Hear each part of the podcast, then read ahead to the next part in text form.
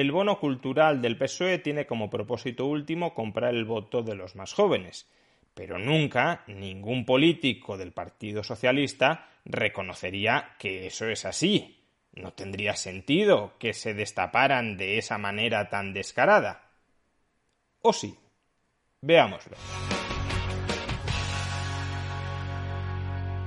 En el vídeo de hace unos días ya explicamos que el gobierno de PSOE Podemos pretende destinar más de 8.500 millones de euros a comprar el voto de más de 14 millones de españoles.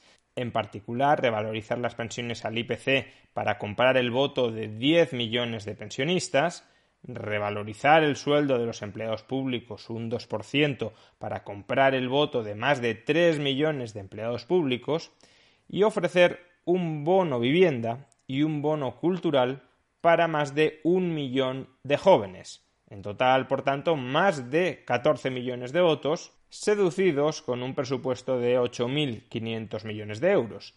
Ya dijimos que quizá el caso más escandaloso, el caso más llamativo, era el del bono cultural, una paga que otorgará el gobierno de 400 euros a aquellos jóvenes cuando pasen de los 17 a los 18 años, es decir, exactamente el momento en el que cumplan la edad de votar.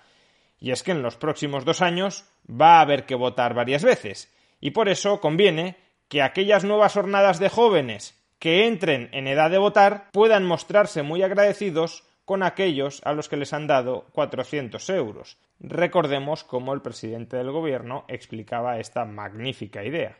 Una ayuda directa a todos aquellos jóvenes que pasen de 17 a 18 años y cuando tengan 18 años sean mayores de edad, les daremos, si se aprueban estos presupuestos, 400 euros para la compra de libros o para el consumo de eh, cualquier tipo de eh, actividad eh, artística, escénica, como pueda ser el teatro, como pueda ser el cine, como pueda ser la danza, la música.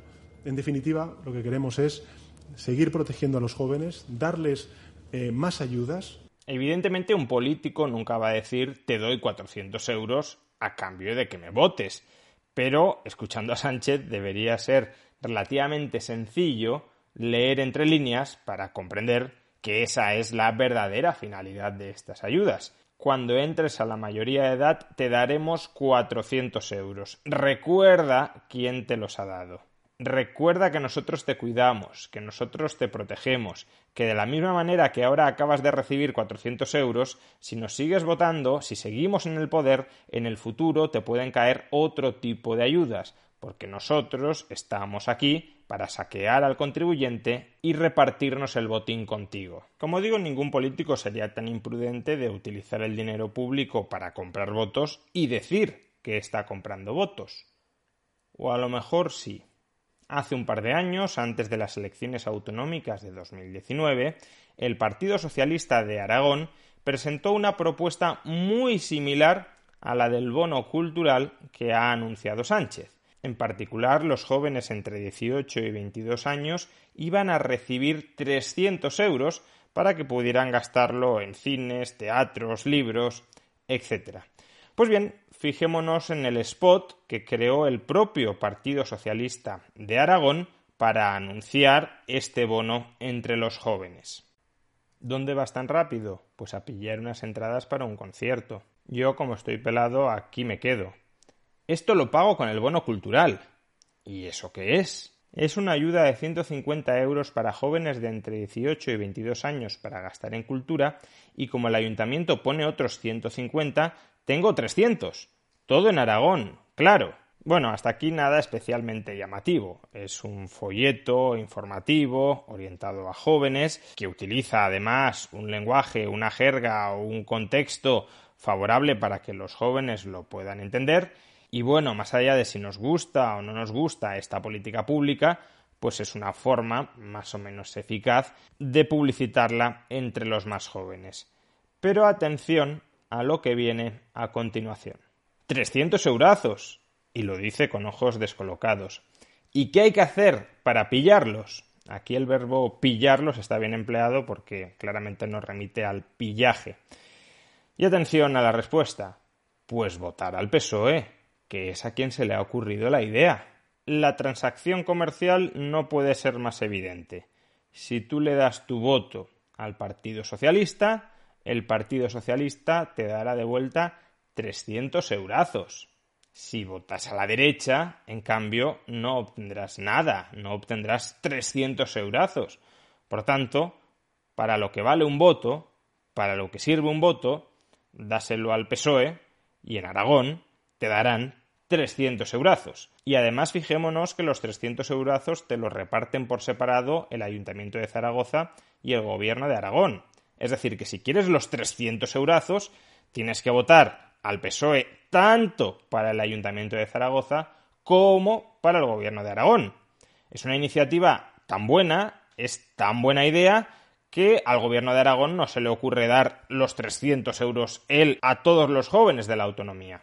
No, es un reparto de tareas, para que así cada uno se pueda repartir la compra del voto en su administración pertinente entre los jóvenes. No sea que un joven vote al PSOE para el gobierno de Aragón porque quiere recibir los 300 euros, pero luego se le olvide votar al PSOE en el ayuntamiento de Zaragoza. Para evitar que esto pueda suceder, los 300 euros repartidos. 150 los dan unos y si los quieres me votas y 150 los dan otros y si los quieres me votas. Si quieres los 300 eurazos, dos votos uno para el ayuntamiento y otro para la comunidad autónoma. Y claro, este vídeo no puede terminar de otra manera que mostrándoles a los jóvenes la cara de aquellos a los que tienen que votar, la cara de aquellos que les están dando 300 eurazos a cambio de que les voten.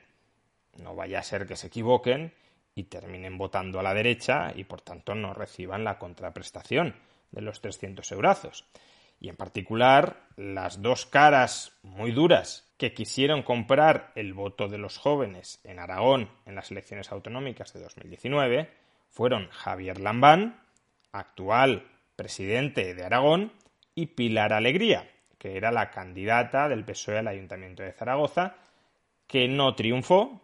Los jóvenes zaragozanos se quedaron, a pesar de haber votado muchos de ellos, a Pilar Alegría sin sus 150 euros.